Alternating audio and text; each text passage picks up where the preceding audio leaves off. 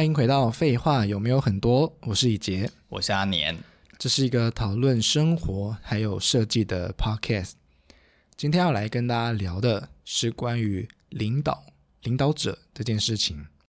之前呢，我就看到一个很久以前有一个面试的一个故事，他就是有一个面试官，他们公司缺了一个高阶主管的角色，所以他就希望来投这个市场，希望可以来有人可以来找到，有对有人可以来做这个职务这样子。那因为他是一个很厉害的公司，所以就非常多的人来面试。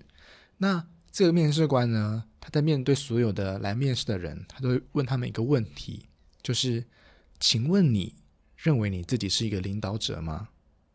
请问你认为你是可以领导一个团队的人吗？这样子。那假设一百个人来面试好了，有九十九个人都说是的，我认为我是一个领导人。是的，我认为我有领导的能力。为什么大家都那么有自信呢？嗯，I don't know，它是故，它是寓言故事而已。好，但是呢，OK，重点就是这个有一个人，他就说，嗯，我觉得我不是一个领导者的人，我，但是我认为我是一个跟随者，这样子。嗯、那所以他就被录取了吗？没有，没有说，故事并没有讲到这部分。好，故事故事的重点是说，这个人的这个故事代表着，就是一个团队里面，除了有一个很重要的领导者之外，还需要有一个很厉害的跟随者。所以，当如果今天一个团队里面全部的人都是一个领导者的角色，那大家都会说：“哦，我要那样子，哦，我要这样子，啊，他又要那样子。”那这个团队虽然精英，就是都是很多精英，但可能撑不了太久。那如果一个团队还是有一个很厉害的一个领导者，跟有一群很愿意跟随他的人，那这个团队才能够走得长，跟走得远。对，这样子。那其实这件事情呢，我就觉得说，以前我在读室内设计的时候，老师都会说，读室内设计的出路就是要当设计师，就是要当老板，开公司，成立自己的室内设计事务所，然后你可以接很多的室内设计案子，你可以出人头地。我还印象很深刻，是他曾经说过一句话：“你应该没有办法想象，你到了四十岁还做设计助理吧？”这样子，所以这句话就影响我很深。我就觉得说：“哦，对，好，我以后出社会，我就是要独当一面，我就是要成为一个很厉害的设计师，甚至我就是要开公司这样子。”可是我就是来开悟的时候，我就发现，就有一个设计师，就是阿达大哥这样子。他就是一个超强的第二把交椅，就是你今天交办他所有事情，他就是效率之高，然后完成度之强。我就觉得说，天哪，这个人好像根本就不需要开公司啊！如果他今天想要去什么公司，一定是被扒着要的，或是被强留下来的这样子。我就突然有一种，好像不是每一个人都一定要当所谓的领导者的角色这样子。嗯，我认同。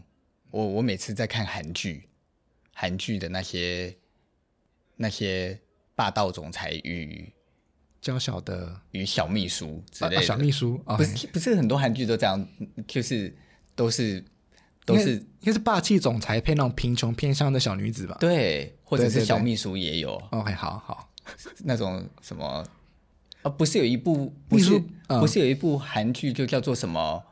哎。为什么金秘书要这样之类的？我忘记是不是这个名字了。嗯，好像有，啊、好像有这一部。这些韩剧里的霸道总裁，他的旁边永远都会有一个，都会有一个保镖，不是保镖，都会有一个所谓的就是跟着霸道总裁的的一个的一个特助，不被爱的男配角。对，然后那个特助呢，大多数都是。霸道总裁的好朋友啊、哦，或心腹，就是好朋友。有的可能就是什么一起长大，是的。然后，但是他很穷，嗯。然后霸道总裁就把他带在身边，然后他就他就变成都在专门辅佐的。然后霸道总裁每次只要失恋了，然后他就会突然神来一笔的告诉他说：“你就应该去追他之类的。”对对对对对对，对，对。霸道总裁就会突然 惊醒，然后就冲出门了。这种桥段屡见不鲜，然后或者是当霸道总裁陷入失意的状态的时候啊，因为呃爸爸要求他要达到的业绩他没达到，然后他完全不知道该怎么办的时候，他身边的那一个那一个特助就会突然跟他说：“你休息一下吧，下面的事我都交办好了。”嗯，对。哎，我跟你讲，我我我有一阵子都在想说，我也好希望当那种角色哦。嗯，因为我只要扒到一个总裁，但这好像歪掉了。歪，我只要扒到了一个这这样的总裁，说真的，我一辈子也不愁吃穿啊。嗯，对不对？对，他就丢个。丢个蓝宝坚尼的钥匙，说你去开车啊，好好好，那我就去开车了。是，然后每天开车都是不是奥迪就是蓝宝坚尼，然后他要去吃牛排，我就陪他去，对不对？陪他陪他吃这样子。对啊，我不想吃，那就陪你吃了。好啦，今天三分熟这样。就算我家再怎么穷，跟着他个十年，嗯、我也在新一区买一栋房子。如果有人缺这样子的助理特助，麻烦告诉我。我愿意当你的心腹，我可以当第二把。哎，不，我不可以当小咖。嗯，对啊，就是你看这种韩剧里面，如果没有这些第二把交易，这些保这些总裁，这些总裁只只是一个恋爱白痴而已，好吗？对，但但是我觉得这件事就是一个很有趣的一个现象，就是反而大家会忽略这个人的重要性。就大家都会认为站在舞台上的那个人才是最光鲜亮丽的。对，其实其实包含韩包包含韩剧也是啊。殊不知，这个站在旁边的特助才是活最久的。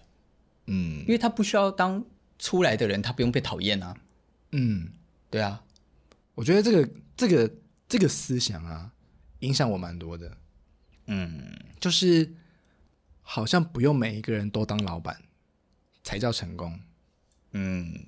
但是，但是我但是我觉得现在反而是好像都要鼓吹你去当第一线的人，想要鼓吹你去当最前面的人的感觉，有这种感觉哈？我觉得有哎、欸，我我觉得在那个时候去大学教书的时候的这种感受好强哦，好恐怖哦，就是就是要每一个学生都要比图，然后比图还要送去外面什么去参奖。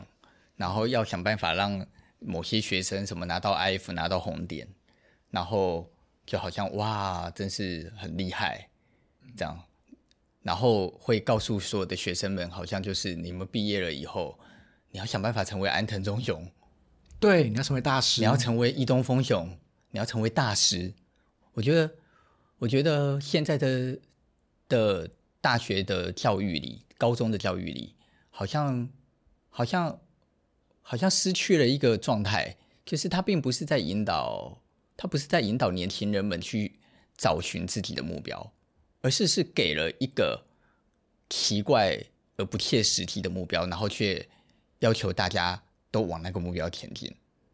对，是有这种感觉。我去教书的时候，我在这件事情上的感想很深呢。你还记得那时候我们做毕业专题的时候，我们。就是我会依照每一个人的特质去要求他做的毕业专题不一样。嗯，就是例如你比较概念，你比较适合玩概念，我就叫你做概念的。然后谁就是需要务实的，他很是他很会画三 D，可是他不会做设计，那我就让他去做一个可以用三 D 来表达事情的东西。其实那个时候我就在思考一个问题是。其实本来就不是每一个人都要超会做设计。再过来啊，再过来就是，那你说的超会做设计是怎样叫做超会做设计？就不本来就不是每一个人都是设计咖啊。去读室内设计的学生们，哦，有些就是考到了就来念室内设计，又不代表他喜欢设计。嗯，或者是有，就台湾有多少人读大学的时候真的搞得清楚自己在冲三小啊？可能很难，好像几乎都是成绩到了哪，所以就学了什么科科系吧，就选嘛，嗯、选了才去认识。哇，天哪！这原来是我以后的职业。这种是叫做精英文化吗？就想要把每个学生都打造成是一种精英的感觉。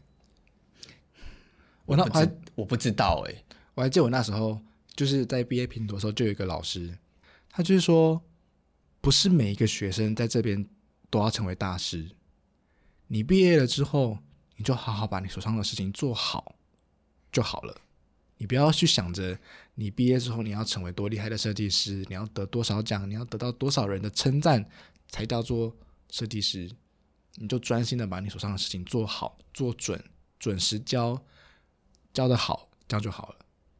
嗯，你皱着眉头看起来有话想说，不是因为，因为我觉得，我觉得这里面很多个，它有很多不同的角度，就是，然后这些角度，我觉得有点不知道怎么表达会比较正确，就是、哦、怎么说？嗯，其实我觉得先尝试着这样看好了，我们先回归到所有的人，然后在大学时代的这件事情，嗯，其实。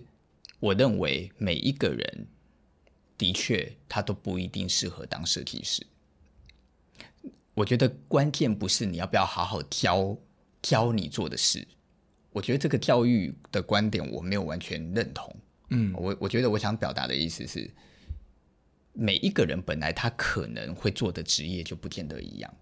所以你今天你来学设计，你必须先在。这个学习的过程中，因为你就学了，所以你必须在这个学习的过程中，让自己可以欧趴，可以毕得了业。嗯。可是你必须在这个学的过程中，先去理解我到底觉得我更适合什么。但是这件事在学校的教育体制里，没有人教你，对，没有人提醒过你，也没有人要，也没有老师要花时间跟你们谈这件事。嗯，所有的老师都在在意学校可以拿多少奖，我的评鉴可以达到什么目标。然后设计做得差的学生就好像叫做不认真，设计做得好的学生哇就很棒。诶，这里面就有盲点了。我觉得我刚开始教书也有这个盲点啊，所以我在刚开始教书的时候，对设计不好的学生，我都会觉得这是他们不够努力。哦，那后来不是这样子，后来就没有了。那是怎样？那你觉得这这群人是？后来就是我就发现哦。他就不会，他就不适合做设计啊，他就没那么擅长做设计啊。可不代表他不适合去做别的啊。所以我刚刚不是就讲，我那时候都会分学生。嗯。如果这个学生很不会做设计，我就问他说：“哎，那你要不要做一种更务实的？或者是你要不要做木工？你要不要设计一个屏风？你要不要用木工钉？你要不要干嘛？就是你可以去选你有兴趣的可能性来来学习你现在不得不学的这一个学习。嗯，可是你在。这个环节跟过程里，你是不是愿意去思考一下？那未来的你出了这个社会，你觉得你想要当什么样的人？我觉得这才更重要。嗯，我觉得这个才更重要。好好毕了业，所以大家如果如果如果大家真的都有在这个过程里稍微的去体会到自己可能可以当哪一种人，所以各自去往各自的可能性发展。有些人真的去当设计师，嗯，有一些人像你一样跑来做媒体，嗯，有些人跑去做木工，我觉得很棒啊。每一个人都去找寻自己可能的的方向、方向跟行业。嗯，可是呢，到了你真正去找寻去做你的方向跟行业的时候，我就不认同，我就不完全认同，只要好好交出就好了。嗯，那不然你觉得呢？我认为。好好交出叫做题本，嗯，但是在因为你既然你如果今天你做的是一个你就讨厌的工作，你当然你能够好好交出就好了嘛。对，反正你这工作就交差就好了，我就交差啊，我就意兴阑珊啊，所以我就好好做好就好了。我觉得这叫根本啊。今天不不，嗯、呃，你在那个位置，你要就要做好那个事，这不是废话吗？嗯。可是如果今天你所做的这个行业是你深思熟虑过后，你觉得你想投入的。嗯，那你就不能够只是交出来就好了，你就必须尝试去建构你可能的理想，它才会对你的人生产生意义跟目标嘛。嗯，所以那个我觉得那个老师他讲的，他可能想表达的不完全是那个意思。是是，他他表达的，他表达了说，其实你们出了社会，你们就他怎么讲，就是说你就好好做好你的本分，就好好把你手上的事情做好，这样子。对，可是我觉得。他可能没有讲清楚，说做好啊，应该说他他的用意可能不是要讲做好，他的用意是，你可能你不要太妄自菲薄，或者你不要一次想得太远，就想到你要去当大师，去好好把你你现在手上的事情做好，这样子。是，他的意思可能是这样子。是，然后如果你你如果你所做的这个行业是你所喜欢的，你在你每一次的过程里去把这个事情做好的时候，你会去订立一些你觉得对于未来的想望跟理想的目标。可是，想望还有理想的目标，永远都不会是一触可及的。它绝对不可能是你以为你设计能力很强，你突然间就会变大师的。嗯，所以它一定是需要时间去累积，然后你才可能慢慢达成你所要的的阶段。嗯，可是再返回来，绝大多数的人都叫做普通人啊，可可可以成为那样子的人，在一大群人里，他就是少之少之又少啊。嗯，所以绝大多数的人在生活里，我都是普通人的时候，我能够做的事情就是做好我手上每件事，然后把它变得更专业。让它变得更专业之后，我可以在这里面去追求我对于某件事情的一个目标与理想。嗯，我我我我我觉得这里我要解解释一下，这里所讲的目标跟理想，并不是指当大师这种目标与理想，我觉得不是那么庞大的。嗯，这里讲的一个目标与理与理想是，你会尝试在你所做的事情里加入一些可能创新的机会，或者是可能可以改革的目标，或者是对于你自身的改变。嗯，我我我我我想要做好这件事，但是我在边做好这件事的同时，我希望，例如我希望我的 SketchUp 变得更强。嗯，这个就叫做有设定目标。来再来做好那件事，而而他就不会单单只是叫做做好而已。嗯，它是个目标导向的、计划性的往前这样子。对，那但只是这个进步，每一个人进步的状态或每一个人的天分、才能、学习能力本来就都有差别。那你只要为自己而真的有在努力，其实这个努力就很有价值啊。再返回来讲。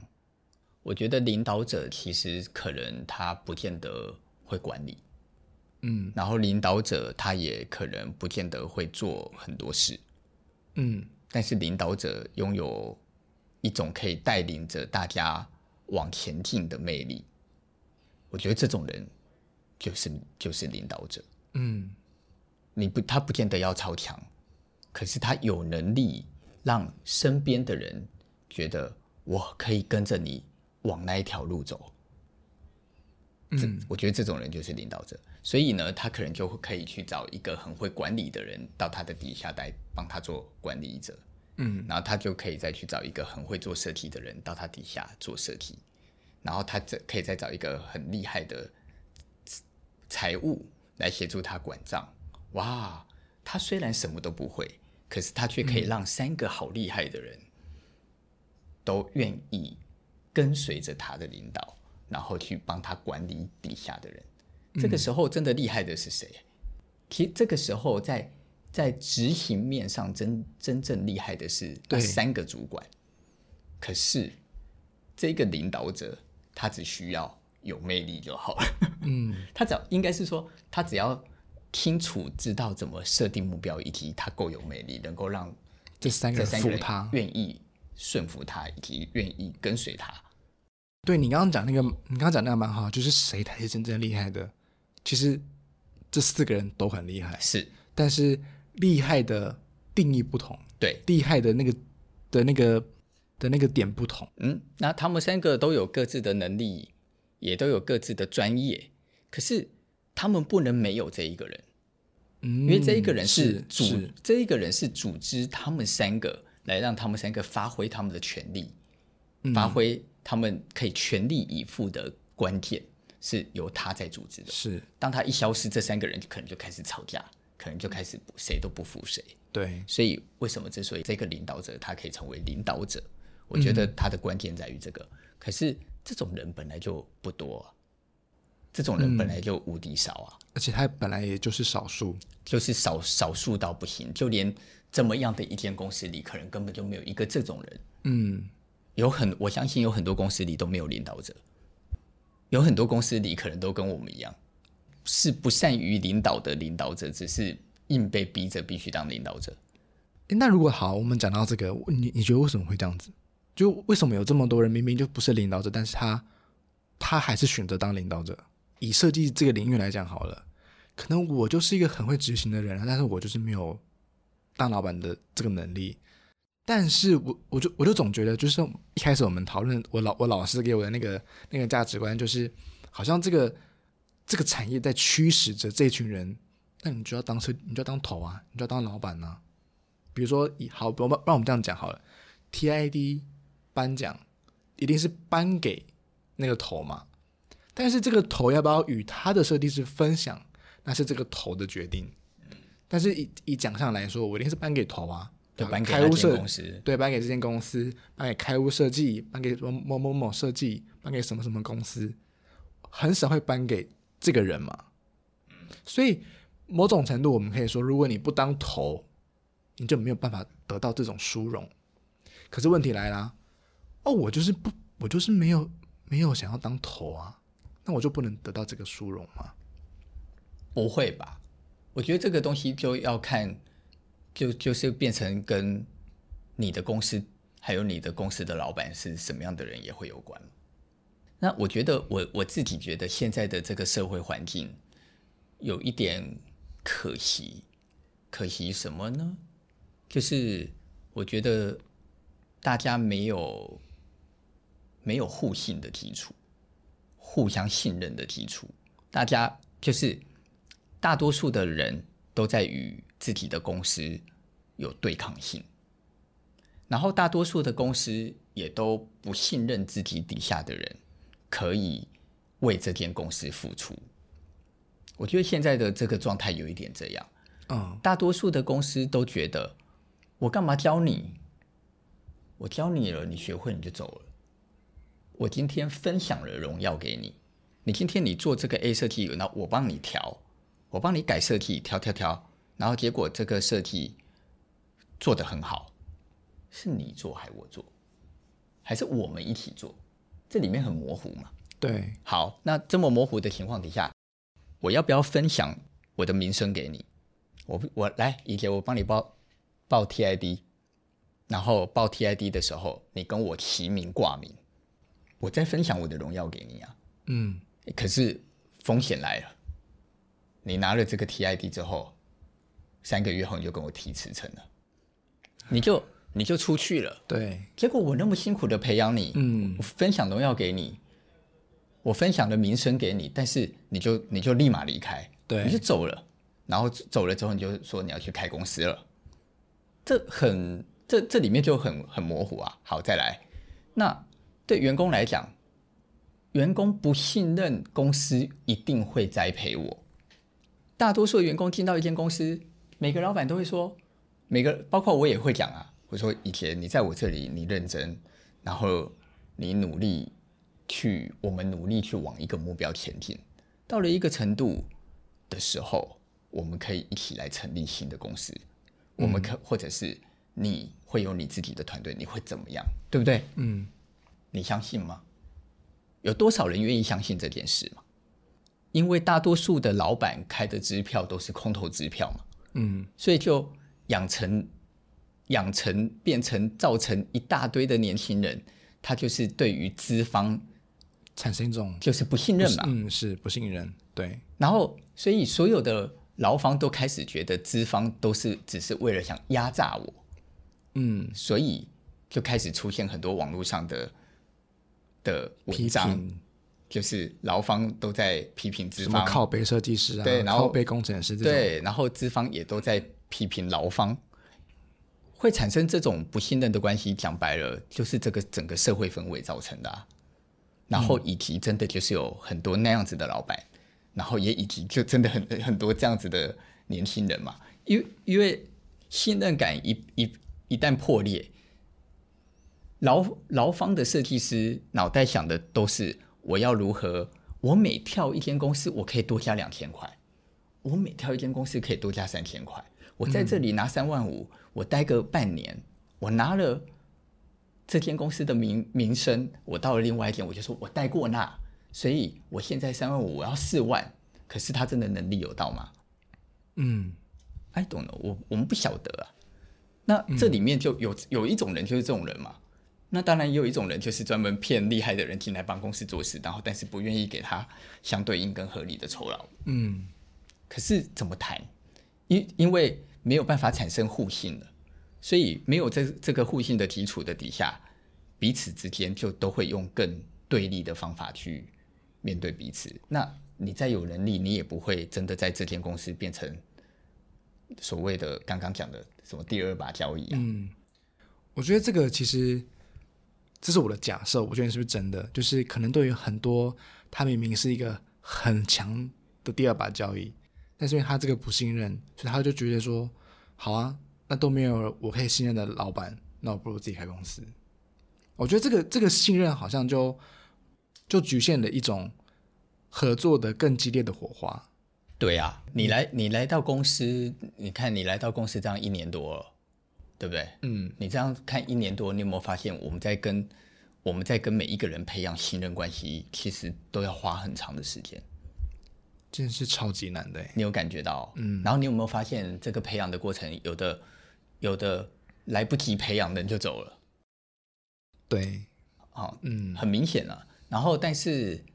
到目前为止，我自己觉得我们的这个努力也还算有有点回馈跟回报，嗯，就是我们真的很努力的在跟每一个人培养，有留下来撑住的，哎，好像我们就慢慢的有越来越越互相愿意信任。我觉得好像对于现在的人都会觉得说，我要去找到一个适合我的，但是有些时候并不是。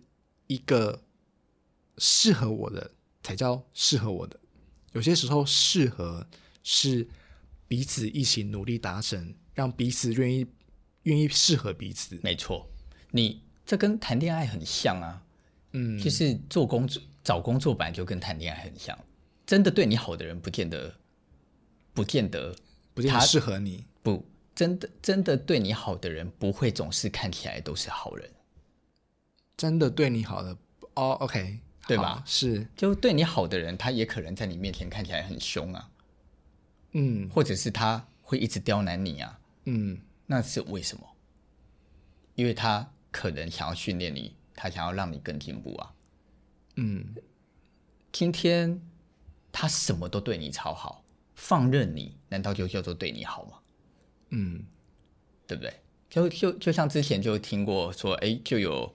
就有人他在别的别间公司，结果说他在那间公司，老板人都超好的，因为他做的东西只要不好，老板都捡起来重做，很惨哎。那你觉得这样，所以这样子叫做他对他好吗？嗯，我觉得这个是看不起他吧，因为他不愿意，他不愿意让你自己尝试的机会，他也不愿意给你。改变改错的机会，或他根本不愿意讲真话，他也不愿意，所以你做错了，他就说啊，一天啊，好好好，没关系，给我就好。然后晚上自己半夜熬夜熬夜熬夜，然后再拍一张深夜的讯的照片，然后发到 FB 写说，哎，我今天熬夜熬到三点，然后有两百多个赞，不不就是这样吗？嗯。可是事实上，他可以告诉他说，你没有做好，你要不要再做一次？可是你会觉得我很机车啊。你会觉得说，你为什么这样要求我？从来都没有人说我做不好过。有啊，今天我告诉你，你真的做不好啊。嗯。可是你一被要求，你就开始觉得是别人在害你啊。嗯。我觉得互这种的互相信任的关系，它是最难建立的。嗯。你你你相不相信别人是在花了他的心思跟心血来来提高你的能力？而所以你愿意信任这件事情，你看见了对方的努力。对方再怎么努力也有缺点嘛，这上一期讲过了。嗯，哎，好，你也愿意理解这件事，所以当你看懂这件事，你才会相信说这个人是善良的人啊。哦，我拥有了一个善良的伙伴或善良的老板，所以我愿意为他一起努力去付出，而这间公司是可以因为这个付出获得利益，然后在这个利益你也愿意一起分享给我们。嗯，那这件事才会有正循环嘛。对，我觉得你刚刚在讲的那个所谓的第二把交椅这个定义，我觉得他其实是很需要，他就是真的非常需要一个无条件的信赖感。对，我觉得就像我们讲的这个，本来就不是每个人是领导者，其实就等于说，其实我们我们每个人都是可能会是第二或第三或第四之类的交易，但是我们每个人在这样的角色里面。怎么样去跟我们上面的另一个领导者产生信任，其实才是我们要去正视跟去去省思的一件事情。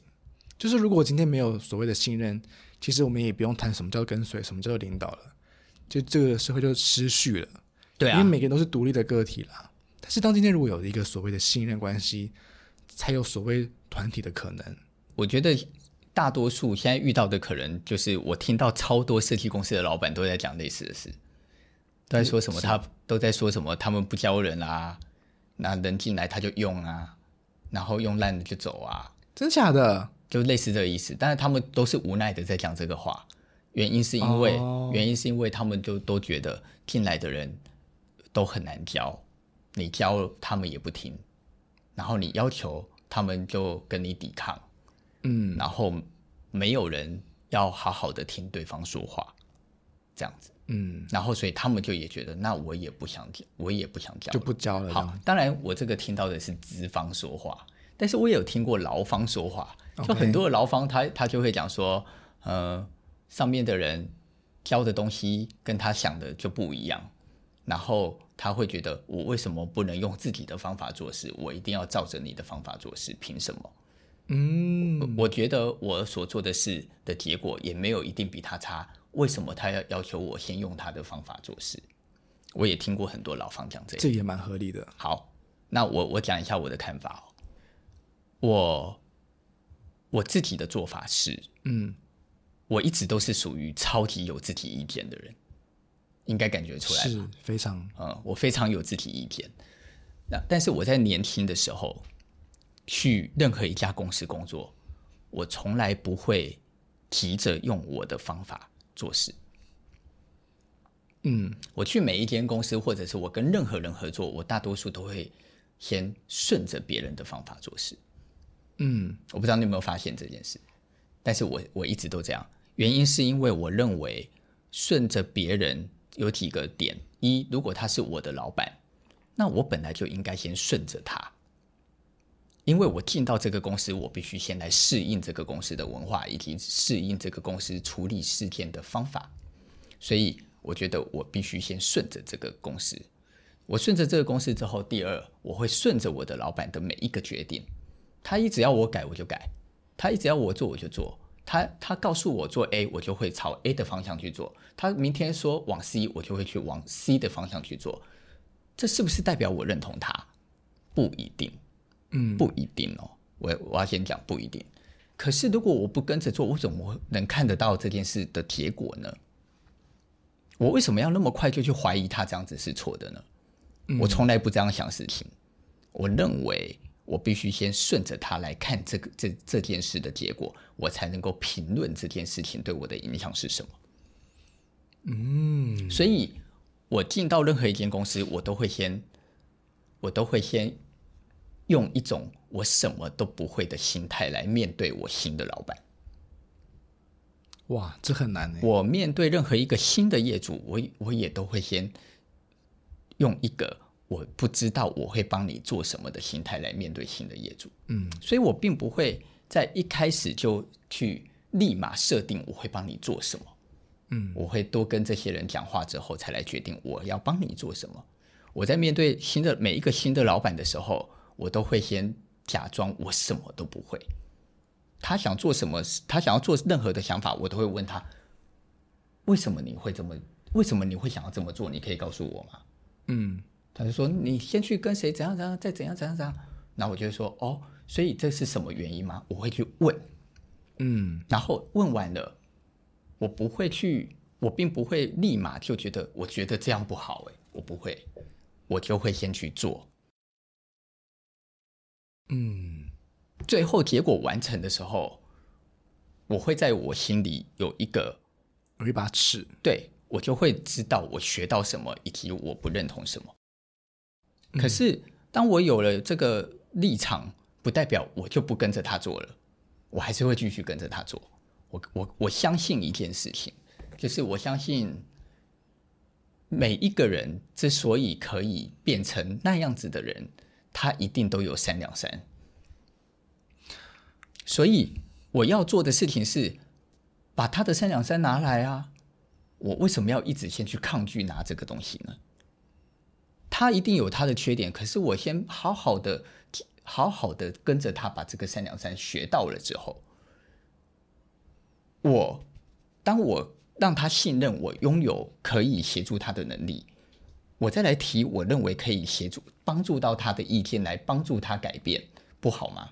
嗯，这不也是在建立关系的一种吗？哎，好，那我我蛮好奇的继续问，就是当你今天这样做做到一个程度，是你学完了，那今天问题就变到下一个，就是刚才你说的资方的问题嘛？他学完他走了，那怎么办？我学完了的问题，接下接下来的我学完了，嗯，当我学完了的下一个点就会是，我还愿不愿意跟着他嘛？对啊，对啊，那我还愿不愿意跟着他？这当然就是一个就是。这一间公司，我觉得我继续待有没有愿景嘛？那假设你今天是资方啊，经理就是资方嘛？那你在面对这样的人的时候，你你怎么，你你怎么，就是你是劳方的时候，你有这个心态。那今天面面对到资方的时候，面对到这样的心态的人，你要怎么去怎么去配合？你说说看呐，你说说看你，对，我就觉得很难啊。就像刚刚没有啊，你说说看呐，因为我就是这样在对你的啊，不是吗？我就是资方，你就是我的劳方啊！对啊，对啊，对啊。那我在培养你当一个老板啊，那你可以，你应该，你可以说说看，那我怎么对你啊？所以你为什么觉得可以跟着我啊？应该是这个样子嘛。嗯。所以这个答案好像没有，应该应该不是我回答，应该是你。没有没有没有，因为我现在的阶段还是在我还没学完三两三的阶段呢、啊。所以嘞，所以就是我现在也还没有。还没有一个可以回答的一个基础点啊、哦，但是比如说你，比如以你好，你已经学完三两三了，对，然后你是属于开出来开业的人了，嗯，那你之前的老板都不会遇到说，哦，我好不容易培养你，你出去的这个问题吗？就像你刚刚提到的、啊，这些这些老板们好不容易培养了一个人了，然后他们哎离开了，那他们可能会觉得啊，我好我花那么久培育的人离开了，嗯，但是你身为劳方，你也是这样想的、啊，嗯。那我我我跟你讲，我在跟过的老板里，真的认真培养我的也没几个了。哦，本来就是这样嘛。嗯，你怎么可能遇到每一个老板都都都百分之百的都百分之百的想要培养你？是，是太难了。所以那一种没有真的话，没有真的让我觉得在培养我的，我觉得这个也就不用谈了。嗯，那真的让我觉得有认真培养我的，可能就一两个。嗯，那但是呃。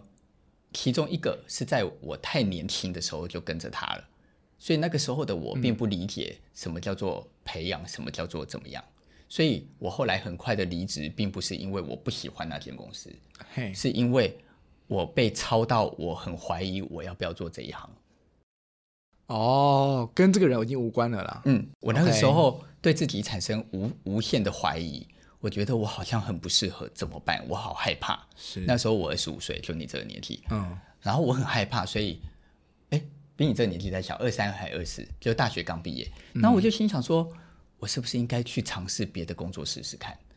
那那个时候我是花了很多的时间去思考这件事，我后来才决定离开。嗯、但是我离开，我也付诸我的承诺，我就真的不做室内设计。所以我那时候跑去做杂志啊。